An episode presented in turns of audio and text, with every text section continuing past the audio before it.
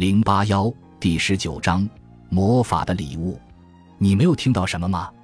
我我没有意识到什么。我应该听什么？灵魂铃声。我铃声。什么？我什么都没听到。灵魂认真听。我左耳有些声响，意味着什么？灵魂厄运。我我接受你说的话。我想拥有幸运和厄运。灵魂，那么举起你的双手接收吧。我这是什么？一根小树枝，一条黑色的蛇，一根黑色的小树枝像蛇一样，有两颗像眼睛一样的珍珠，颈部挂着一圈金环饰。它不像一根魔法的小树枝吗？灵魂，它是一根魔法的小树枝。我我能用魔法做什么？这是一根带来厄运的魔法小树枝吗？魔法是厄运吗？灵魂是的，会给拥有它的人带来厄运。我很像古人说的话：“我的灵魂，你真奇怪呀！”我能用魔法做什么？灵魂，魔法会为你做很多事情。我，我想你在搅动我的欲望和误解。你知道，人类从来没有停止对魔法和不劳而获之物的渴望。灵魂，魔法并不简单。他需要牺牲，我他需要牺牲爱吗？或人性？如果是这样，把这根树枝拿回去吧。灵魂，不要鲁莽。魔法不要那种牺牲，他要的是另外一种牺牲。我那是什么牺牲？灵魂，魔法想要的牺牲是慰藉。我慰藉，我没有理解错吧？理解你是极其困难，请告诉我。这是什么意思？灵魂慰藉即是牺牲，我什么意思？是我给出慰藉，还是我要牺牲自己收到的慰藉？灵魂二者都有。我我困惑了，无法理解这一点。灵魂，你必须为这根黑色的树枝牺牲慰藉，包括你给出的慰藉和你收到的慰藉。我，你是说我不应该收到我爱之人的慰藉？我也不应该给我爱之人慰藉，这意味着部分人性的丧失，取而代之的是人们称为对自己和别人苛刻。灵魂是这样的，我那根树枝也要这样的牺牲吗？灵魂，他要的就是这样的牺牲。我我能够，我被允许为这根树枝做出这样的牺牲吗？我为什么要接受这根树枝？灵魂，你要接受还是不接受？我我不能说，我对这根黑色的树枝知道些什么？谁把它给我的？灵魂是你前面的黑暗，这是下一个要到你身上的东西。你愿意接受它，并为它做出牺牲吗？我为黑暗做出牺牲很难，也即盲目的黑暗，这是多么大的牺牲啊！灵魂自然自然会提供慰藉吗？他接受慰藉吗？我。你讲的话很沉重，你想要什么孤独？灵魂，这是你的不幸和黑色树枝的力量。我，你讲的话是多么的阴暗又充满预知啊！你在将冰冷的盔甲穿在我身上，你用铁壳将我的心包住。我对生命的温度感到很欣慰。我会错过它吗？为了魔法，魔法是什么？灵魂，你不了解魔法。所以不要评判，你对什么感到愤怒？我魔法，我可以对魔法做什么？我不相信它，我不能相信它。我感到很沮丧，我可能要为魔法牺牲自己大部分的人性、灵魂。我建议你不要与他作对，尤其是不能表现的这么明显，好像你打心底都不相信魔法一样。我，你很无情，但我不能相信魔法。或者我对他的认识完全是错误的，灵魂是的，我从你的话中得到这个结论，排除盲目的评判和批判，你根本不了解他，你还要浪费数年的等待吗？我别着急，我的科学还未被征服，灵魂总有一天你会征服他。我，你问了很多，太多了，毕竟科学对生命重要吗？科学是生命吗？有些人的生活没有科学，但是为魔法征服科学吗？这非常怪异和险恶。灵魂，你害怕了？你不想冒生命的危险？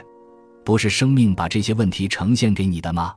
我，所有这些都让我茫然和困惑。你不能给我一些启发性的语言吗？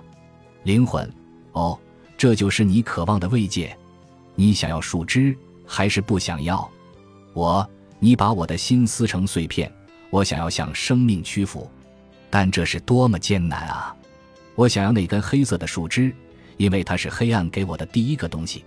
我不知道树枝意味着什么，也不知道它会给我什么，我只能感受到它带走什么。我想跪下来接受黑暗的信使。我已经收到黑色的树枝，我现在拿着它。我将这个谜一样的东西握在手中，它又冰凉又沉重，像铁块一样。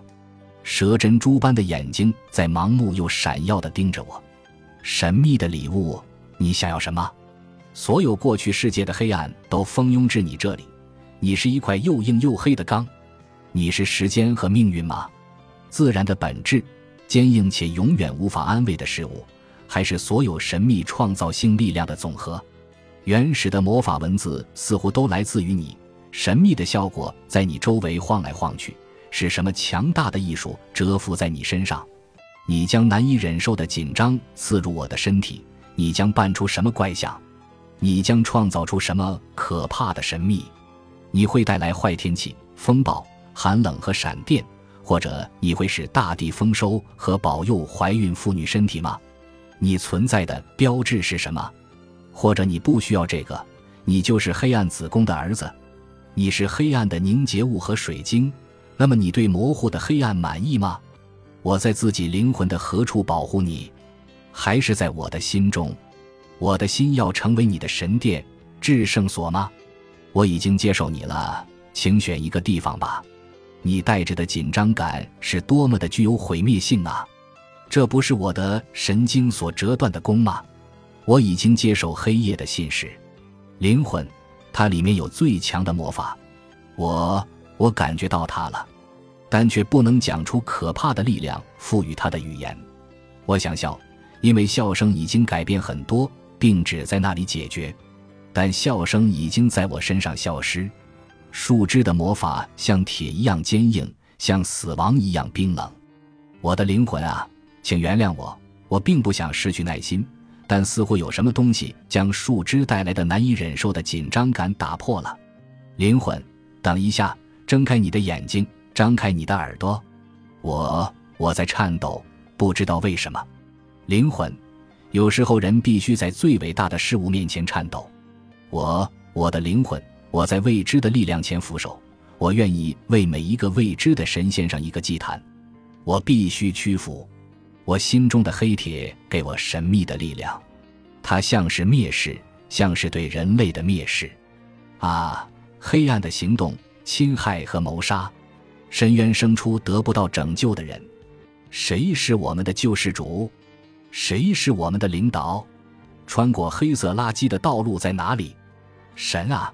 不要抛弃我们，神啊！你在召唤什么？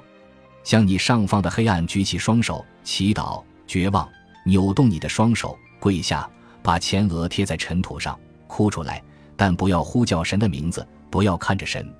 神既无名也无形，无形之形是什么？无名之名呢？走上伟大的道路，抓住最近的东西，不要向外看，不要想，只是举起双手。黑暗的礼物充满谜语，道路已经为那些能够在谜中继续前行的人打开，向谜和无法理解的事物屈服。深不可测的深渊上架有光彩夺目的桥，但你要跟随谜语，要忍受这些可怕的东西。它依然黑暗，可怕的东西继续在生长，被生出生命的洪流冲走吞噬。我们靠近强大又没有人性的力量。而他们正忙着创造来者，深度携带多少未来呀？不是这些线条绵延千年吗？保护谜语，把它们记在心中，温暖它们，孕育它们，那么你就拥有未来了。